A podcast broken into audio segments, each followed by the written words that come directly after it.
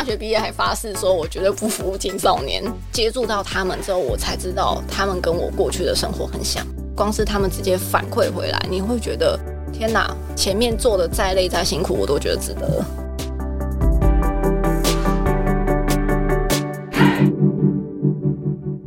我是什么东西？自立好我，成就好我。我是善慈。我是什么东西？由 CCSA 中华育幼机构儿童关怀协会企划录制，邀请你看见施加尔的成长路。今天很特别的是，我们邀请到 CCSA 中区工作站的社工来跟我们聊聊这份工作带给他怎么样的风景。欢迎世华。大家好，我是世华。先来聊聊世华的青少年时期好了。当初高中生的你怎么会想要选择社工系啊？我国中差不多就决定我想要当社工了。国中生的时候你就已经知道社工是什么？哦、对，对我比较早熟啦。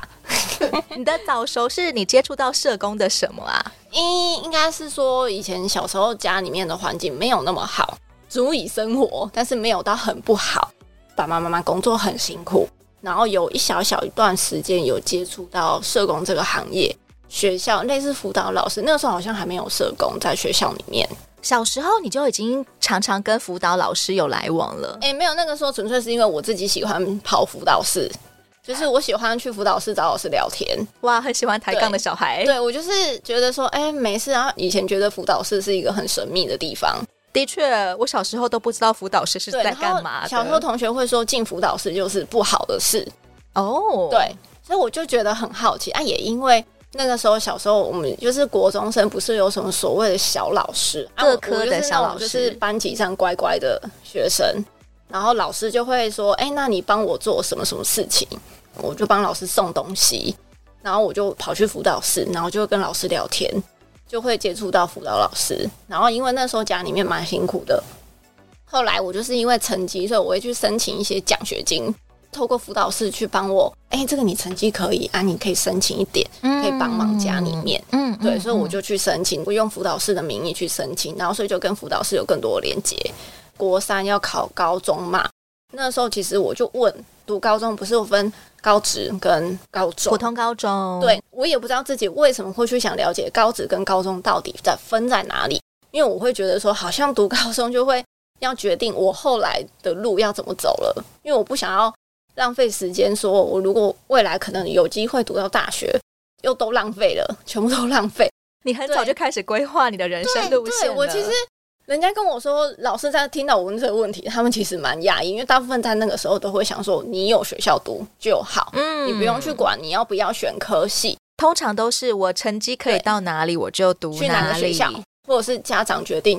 你要去读哪个学校？对对，但是那个时候我就在想了，所以我就去又问老师这个，也因为觉得跟老师熟，所以敢问。对，然后就开始问说啊，那老师你你是怎么样可以当辅导辅导老师？对，然后老师就跟我说当老师，然后怎样怎样，然后说老师的机制大概是怎么样，不可能讲太深，因为那时候也不懂啊。然后就变成是说老师就讲，然后其实还有一个工作叫社工。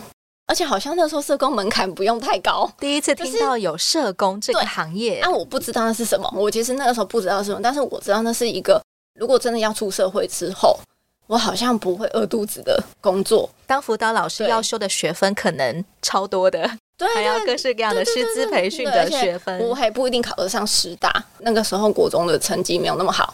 我就是中间到被老师遗忘的孩子，对，因为人家说在学校、就是，但你会自己去找老师，所以不会被忽略。哦，班导师会忘记我，班导师会忘记，因为我是以前我们的我的读的国中是属于那种升学至上的国中，嗯，你成绩很好会被老师注意，因为你有机会升到很好的学校。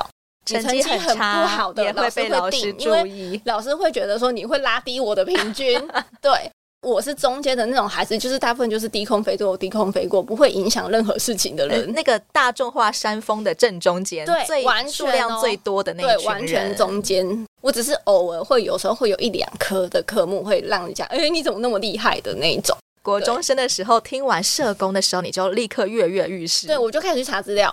那个时候没有那么多的网络，没有那时候没有网络，没有那种东西，我就只是靠老师给的一些资料资讯。然后那时候要，因为那时候我以为。高中就可以选相关科系了，结果不是，是要到大学。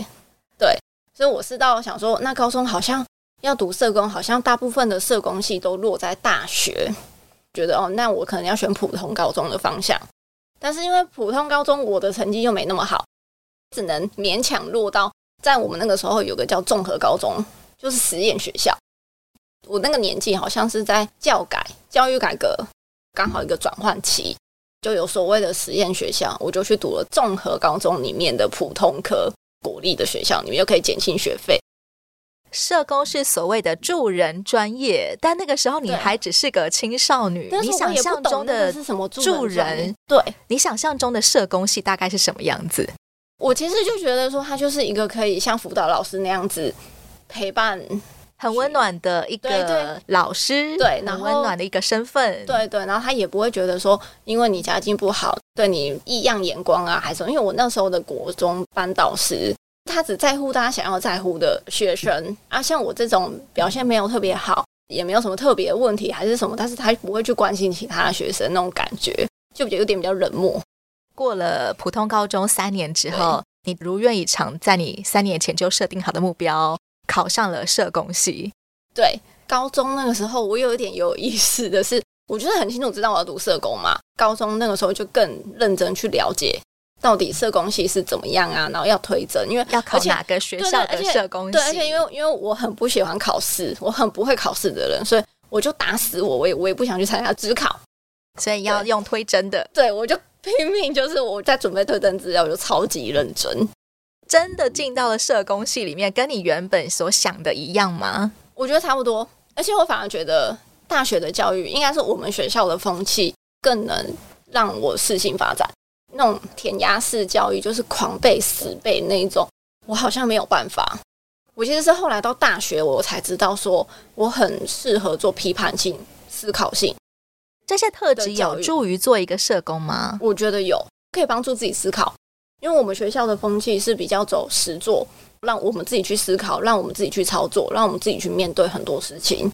批判性的特质用在社工领域，会是思考哪些事情很有帮助啊？看事情的眼光，会训练自己看事情可以从不同不同的角度去看。其实我也是到大学才知道，人家可能看都是从 A，可能从从正面去看，但我会习惯性从旁边、从后面去看。例如，这个人他现在需要社工的帮助，嗯，你的视角会跟别的社工的视角有怎么样的不同？哎，我通常会先看说他自己能先帮助他自己什么，先从他自己的内在资源去看，看完了之后，我才会去看说，哎，他好像哪一边比较弱，那边如果比较弱，是真的需要立即把它填补完的话，我的角色会从那边进去。所谓的内在资源是，比如说他自己的能力到哪，能量到哪。看得见的资源指的我话，我的定义会是在他的金钱、他的存款、他能力能够补足什么事情面，可以解决现实面的问题。看不见就是他的特质，他的抗压力、他问题解决能力，跟他看到他自己对于面对这件事情，他的情绪控管会不会影响到他去面对这件事情的部分。他的技能，还有包括他的心理素质，其实都是内在资源的一部分。对的，他个人本身囊括的。感觉视化社工的视角好像是一种 scan，在扫描这个人，哒哒哒哒哒。我现在看到你的内在有哪些哪些东西，然后哪些缺乏的，我好像做出一个数据分析表，我再来提供你比较恰当的资源。嗯、对，可能需要一个是比较长时间的相处啦，我没办法见一面，然后就说，哎，你怎样怎样怎样怎样哦，我没有办法。对，就是需要一段时间的相处才有办法去摸清楚说。当这个人遇到什么样的问题，到什么程度是他自己可承受的，超出什么样的程度是需要外力再稍微 push 他一下，再支持他一下，他就可以很好的再继续往前冲。在社工系里面，会不会有一些人，他读了社工系之后才发现不是他想要的？蛮多的，蛮多的。会发现到什么跟原本期待的落差太大？班上的同学啊，到后来从大二。之后开始陆陆续续蛮多人在休学，休学。我们班之前都是满班八十，两班加起来八十个人。大二之后开始一直在降低，然后到我们毕业的时候只剩下四十个人。大家是被什么东西吓到啊？诶，我我有的时候有一些比较好的，我们会比较了解状况是。是第一个，他突然觉得他好像面对人是他们害怕的，发现自己有社恐吗？不是，应该是去面对到。需要帮助的人的时候，其实他会不知道自己该怎么办。人的困境，对，还有一种就是因为我觉得我们学校的课程是会先去帮助我们发现我们自己的状况跟议题，因为社工的部分自我觉得这也很重要哎、欸，自我觉得它很重要，先帮助自己才能够谈你要怎么去帮助别人，人。对，这就是我们老师蛮常跟我到现在其实一直还记得这句话，就是你要疗愈别人，你要先疗愈好你自己。在社工系四年的期间，其实会需要花一部分的心力来疗愈自己。对啊，我们我们有上一门课叫做个案工作，我们学校应该很多学校老师都会这样做，就是让我们画出自己家族的家系图，我的成长历程，盘点出有哪些事件，对，对重大事件啊，家庭河流图，或者是说你的家系图，就是有点像画族谱那样子的感觉，就是你三代都要画出来。哇，对，就是你要变成变相的是，有些人对自己家族是不清楚。不了解的，你会通过那个课程去了解脉络，因为你会回去问爸爸妈妈，还是问什么的。我之所以成为现在的我，是来自于这一些家族的系统。对，你知道那个画出来，真的有时候，然后就在搭配家庭河流图，你会发现家里面重大的家族事件跟家里面那个家系图那个连接起来的时候，你会看清楚很多为什么。是画那个时候曾经疗愈到自己的哪些重大事件吗？家里面的状态有啊，就是我不是说，因为 为什么我会比较理解为什么我们家里小时候会有一点辛苦，但是又不至于到惨兮兮的那一种，大概有知道一点哦。为什么爸爸妈妈会这样子啊？为什么我们家好像没有办法像以前家，在我们这个时代，至少自己的父母都会有自己的房子啊，还是什么的？为什么我们现在还是住房子啊，还是什么？整理出来对自己有哪些帮助啊？不可能扭转过去的历史啦！哦、我，我真的就是有点辛苦的长大。对，但是真的会知道说，哦，我为了不要像我爸妈那样子，我要比他们更会想。你指的是不要沦落到又一个贫穷的循环？对，从我这一代如果能够打破的话，至少我可能没有办法到很有钱，但是至少我可以让我自己是很平稳的生活，照顾好我自己的爸爸妈妈。我可能不一定要结婚生小孩，但是我可能是有能力照顾好我的上一代。那你指的那些选择休学、选择哇，我可能没有办法去 handle 人的困境的那些同学，是没有办法在疗愈自己的这部分过关吗？有有，我有听说有同学是也是因为上了一些课，我们那时候的学校的老师的团队，我一直后来回想才知道，团队就是会帮助我们去看到我们自己议题跟的状态的时候，其实会让有一些学生会勾起一些个人议题，可能他原本就有。可能他原本是真的满腔热忱的，想要去帮助别人，结果在自己的黑洞里面卡关了，所以他必须要先把自己处理好，才有办法继续，才有办法来思考我要不要回到社工系里面继续走这一行。对，在我们那个时候的学校给我们的教育的方式是这样，到现在我当然已经工作八年了，觉得真的影响蛮大。老师不是让我们死板板的坐在教室里面一直听着理论。然后画大饼跟我们说，以后你出去的时候，社工有多好多好，还是什么的。我们学校老师有一部分老师的风格是蛮实际，告诉我们社工界的状况是怎么样。实际上你会遇见很多很多难关呢。对，你为什么可以越过你自己的难关，还有包括现实的难关呢？以至于你没有成为我现在要先休学，我再想清楚的那一批人。哦，我有想过休学。大三的时候，我想过休学，因为好累，因为那时候也是。我那时候为了想要一边赚钱，我就学贷了嘛，然后我就要一边打工赚钱，然后还要照顾自己，然后还要那个平衡课业。啊，大三的时候课业是最重的，虽然我已经尽量在大一大二的时候超修一些课程，因为可能比较适应大学的那种比较自由的风格，所以就是考试什么的不是那种背就好了，我是要去思考的，所以我不用背，我可以用我的理解去面对考试，所以我其实压力就没那么大。就是人家说适性教育，所以我就变得成绩还不错。成绩还不错之下，我可以超修一些课程。所以我尽量在大一大二的时候，我能超修的课，我先超修。所以我到大三的时候，其实压力比较大，是所谓实习课，类似实习课那种。但是我因为实习不能打工，所以我会觉得压力很大。经济上面的挑战，对，所以我在实习前，我就去接了正职大夜班的工作。白天要实习，然后晚上要做大夜班的工作，每一天只能睡几个小时啊！我那时候超疯的，而且很累，然后情绪会很暴躁。然后如果又面对到学校要做报告，还是要做什么的时候，我我那时候很庆幸我们学校取消小论文专题这件事，不用做到那个，但是还是要面临很多很多的报告。你要课业兼顾，可是你又要面对现实生活，对，所以就会变成说，我那个时候就是想说，那我在实习前，既然那两个月我不能工作的话，那我就提前工作，提前存钱。这段时期是不是也帮助你日后真的成为一名社工的时候，你的能力或者是视角这些有所帮助？我，我觉得到我开始做青少年的时候比较有帮助，因为我可以告诉孩子们说。你们经历过的，我也经历过。你完全了解那是什么样的心情，半工半读有多累这件事情。嗯，对我我太了解，说是你们自己在面对的时候，那个压力有多大。嗯，所以我不会告诉孩子说你要撑下去，我只会跟孩子说，面对工作的是你，我知道你很痛苦，想换就换没有关系，但是我们要确保我们有后路，我们要确保金源够。不会让自己饿肚子，我只会跟孩子这样讲，我不会跟孩子说你不行换，你换了你就没工作，换了你会饿肚子。我我知道我是因为自己的决定我做这件，我们很多孩子也都是这样子，只有十八岁、十九岁、二十岁的时候，为什么他们要这样？对啊，实际上你在社工系里面怎么样？最后锁定你要服务什么样的族群呢？大学毕业的时候要准备找工作，我其实。毕业前我就找到工作了。你很擅长提前规划，对我超前部署，我我就很焦虑，我不想要毕业就失业，我就是一个很焦虑的人。然后我就狂找，然后就是那个时候先找，我就觉得说我还年轻，我觉得以我的资历，我工作十年内可以多去尝试不同领域，我就会尽量去多尝试。我不想设限我自己，因为其实我不知道我自己适合做什么领域的。的工作，所以不管什么族群都去服务看看，我都想说可以去碰看看。社工能够服务的族群真的非常广，分很多，就是分太多。而且我的实习的两次，我们两次实习，我都是选择公部门的实习。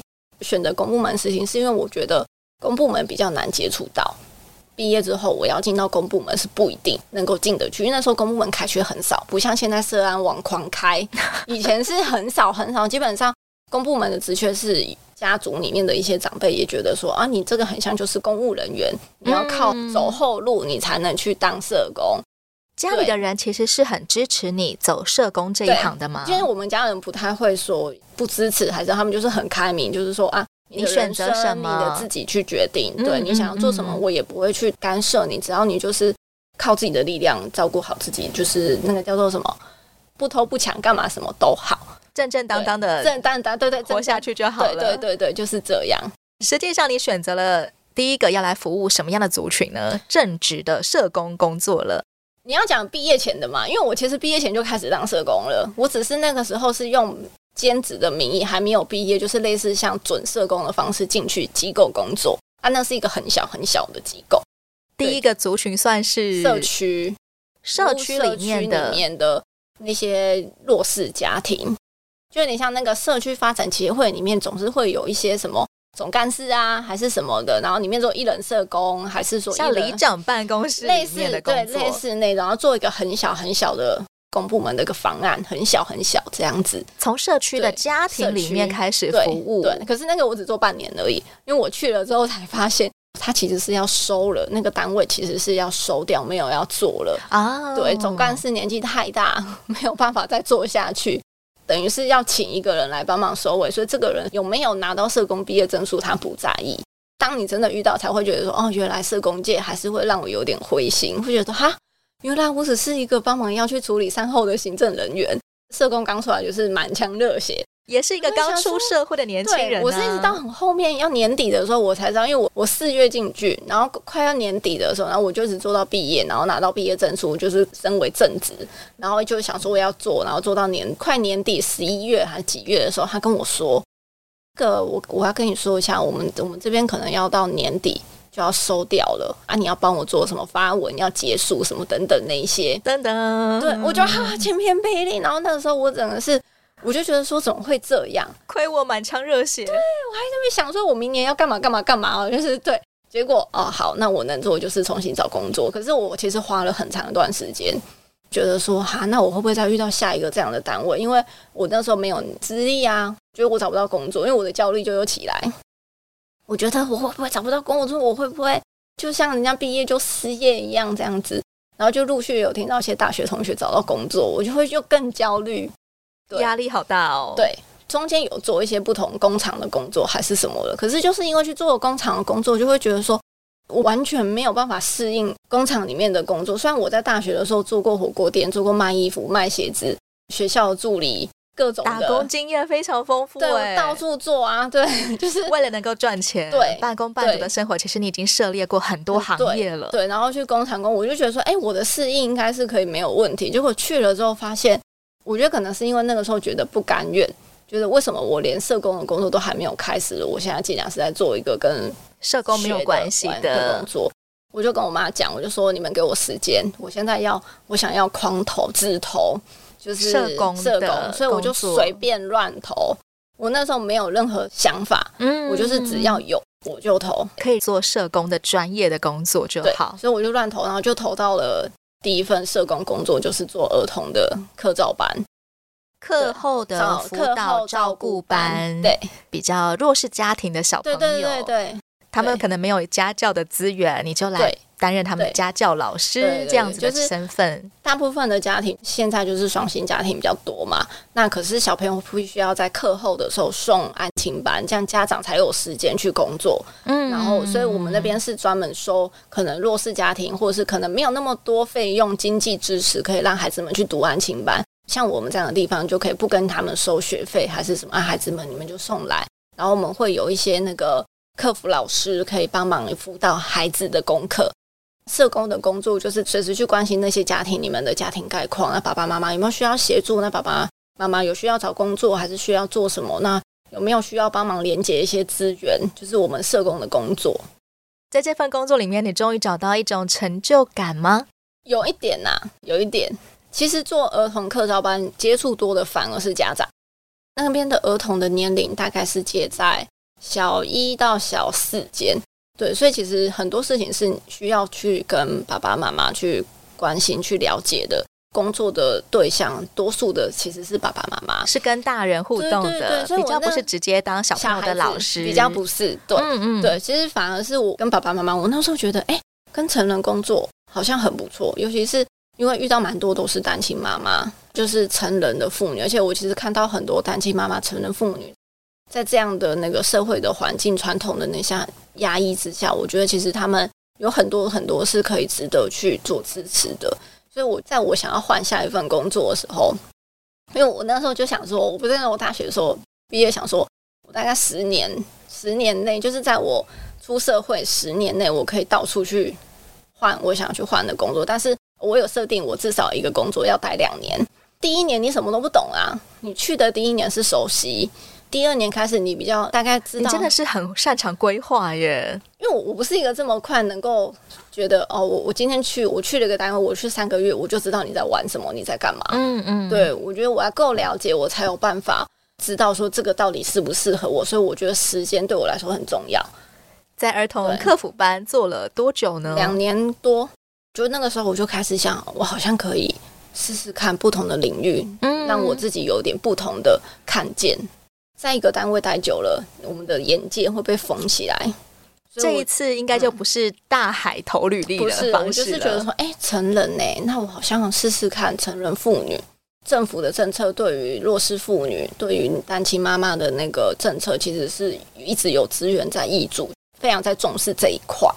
对，所以我就哎，那我就去找找看，就是去看的时候都会看，比较是成人妇女这一块的。社工，然后我就我就看到了新住民，但新住民可能会考验到很多不同的语言跟文化，语言文化还有台湾的法律跟他的身份也有很大很大的差异，很有挑战性的一份工作，对，所以我觉得很好玩，真的，我不敢吃辣，我都敢吃辣了，因为他们很热情，就是招待你很多他们的家乡风味，对，对，啊，我们虽然去家访，其实有被教说不能吃，但是有时候。他们会给你一点点小点心，嗯，对，其实还是会礼貌性收下，还是什么对，然后或是当场就是他稍微吃尝一点点这样子，规定不可以蹭饭吃，但人家的心意还是要收下的。就是就是台湾那个文化，你看你要怎么去应应跟去调整，不要变成什么利益交换，嗯，这都是可接受的范围。但后来也是因为我们新住民有很多活动都是跟志工有关系，所以我们就会常常办一些志工关怀啊你的联谊的一些会的活动，他们就会拿很多他们自己的家乡菜，他们都超会煮，超好吃。然后你就吃遍了东南亚的美食，对，就是、比较多应该是东南亚的，对，难得有时候可以吃到北越。北越的东西，因为他们越南有分，因为我们台湾越南比较多，嗯，对，所以就会有北越、南越，但北越比较少。那难得有时候会遇到北越的，泰国更少。但是我又很爱吃，打包猪好好吃，对 啊，对，这份工作也带给你很多乐趣。对，就是跟他们工作很好玩，然后文化的部分也学了不少，终于摸得比较清楚这个领域在做什么了。对，快三年的时间，其实我原本想要继续做下去，可是因为新住民妇女这一块的人数实在是。以台湾的比例跟台湾妇女的比例比起来，真的还是有差，所以政府的政策就是慢慢把它融入，变成是在妇女福利服务中心里面的一个，不将他们划分成新住民的妇女，就是我们统一服务所有的住在台湾的妇女，全部都合在一起这样子。所以我做的那个政府的委外方案，就是准备要收回去了，所以我那时候就在想。差不多也可以再换换下一个地方，因为可是我原本是想要再继续走妇女，但我想要去别的地方看，我想要去看更大的机构是怎么做妇女服务的，可能家暴事件服务处。做新住民其实会很容易遇到很多受暴妇女哦，oh. 对，除了经济上面的问题之外，还有受暴妇女这一块，那他们很容易遭受到不好的对待，对，然后又因为语言、语言限制等等那些，oh. 他们根本看不懂台湾法律条文，是，所以那个时候我我们这边就会跟很多律师都会有所接触，所以我就会常常看到很多就是法律上的一些用字，或者是判决书，或是等等起诉书一堆，然后我就觉得说，好像法律在这一块是。社工也可以多接触的这一点，所以我想说，哎，我自己一边想办法进修，然后我一边去相关的领域工作，或许我可以更往这部分去走。你本身是一个很热爱冒险的人吗？哎，挑战自我的人。生活不是啊，是生活不是。但在你的专业上面，你很有兴趣，不停的去学你还不会的东西。对。第三份工作你就到了 CCSA，对，中华育幼机构儿童关怀协会。好了，我就是觉得就是有可能就是跟你原本规划的不太一样，对，其实是完全不一样，对，完全不同。因为我觉得就是可能我自己选择离职的时间不对，可能不在换工作的时期，好像过年后了。你有想过有一天你会服务青少年吗？没有，我有没有很排斥？大学毕业还发誓说，我绝对不服务青少年。那个时候你对青少年的 image 是什么，以至于这么排斥啊？我觉得青少年很叛逆，很难搞，不好沟通的意思。对，不好沟通，而且不好跟他们合作。对，而且我觉得青少年很自我主义，我可能讲什么，他可能也都不会想要听，活在自己的世界里面。对，结果你竟然面试到了 CCSA，找工作一直不顺利嘛，有遇到一些认识的朋友问我说：“哎，我现在这边真的有缺。”你要不要先来做做看？你先来面试看看，搞不好你可以试试看。这样，因为他知道我很排斥，抱着一个试试看的心态，对，我来服务看看。因为我就是告诉自己说，你自己当初说你不要设限任何领域的嘛，嗯、我就是自己跟自己对话，我就说不要打脸自己嘛。你就是自己都说不要设限领域了，你还在那边设限领域。他就说你履历就给我，然后我就来面试，然后面试了之后就很顺利会录取。其实我也很压抑会录取，对，你没有期待自己要服务青少年。到最后一关面试的时候，就是秘书长面试的时候，我觉得我不会录取啊，因为你没有任何服务青少年的 资历。对，真的进来之后，你有被你先前所谓的叛逆啊、自我中心啊那些怪里怪气的毛病吓到吗？我反而觉得是我自己太本位主义、先入为主的观念太多了。实际上，你发现跟你原本以为的很不一样，蛮不一样的。我接触到他们之后，我才知道他们跟我过去的生活很像。嗯，对，不是你以为的另外一个世界的人，就是被宠坏的。因为我我知道的那种是被宠坏的孩子。哦，对，CCSA 所服务的自立少年怎么样不同于被宠坏的青少年？对，就是我我来这边第一个月而已，我开始接个案的时候，我就在想。这些孩子根本就是在夹缝中求生存啊！从没有选择，然后进到机构里面，然后在机构里面长大。因为法令的关系，他们在还没有准备好的状况之下，他们就必须要出来。出来就要完全面对。我平常就很焦虑，我二十几岁才要面对毕业出社会要工作，可能会失业，没有钱还是什么的。你只是因为家里经济状况没有非常的富裕，对，就已经为了我到底能不能够养活自己而非常焦虑了。对，更何况是他没有家庭，对他们没有选择父母的权利，然后也因为被虐待、被遗弃、被干嘛送到机构里面去，在没有人支持的状况之下去过这样的团体生活，然后没有家庭的温暖，出来之后面对这么残酷的现实社会。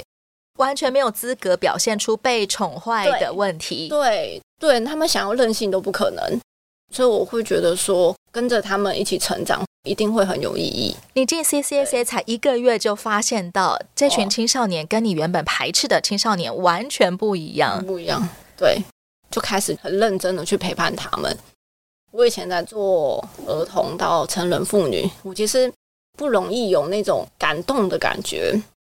服务 CCSA 的自立少年却有感动的感觉，他们会让我有感动的感觉。光是他们一点点的成长，他们会回头来跟你说：“哎、欸，社工，我跟你说，我发现我那个什么什么，我好像变厉害了，我好像会了，或者是说，社工，我想通了什么，改变了自己的行为跟想法了之后，那种成长的感动，光是他们直接反馈回来，你会觉得天哪，前面做的再累再辛苦，我都觉得值得了。”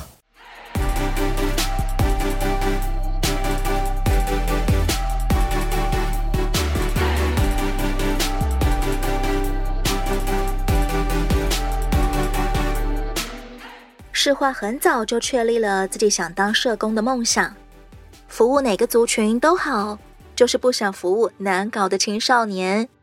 来到 CCSA 第一个月，他的想法观念被大大翻转。下一回再让世化告诉我们他在 CCSA 三年来的所见所闻、所思所想。欢迎你继续锁定《窝是什么东西》，也邀请你上到 CCSA 中华育幼机构儿童关怀协会的网站。以各种方式关注、支持施加儿，有窝，有梦，疗伤，举起不一样的人生。我是善慈，这里好窝，成就好我。我们下回再见喽。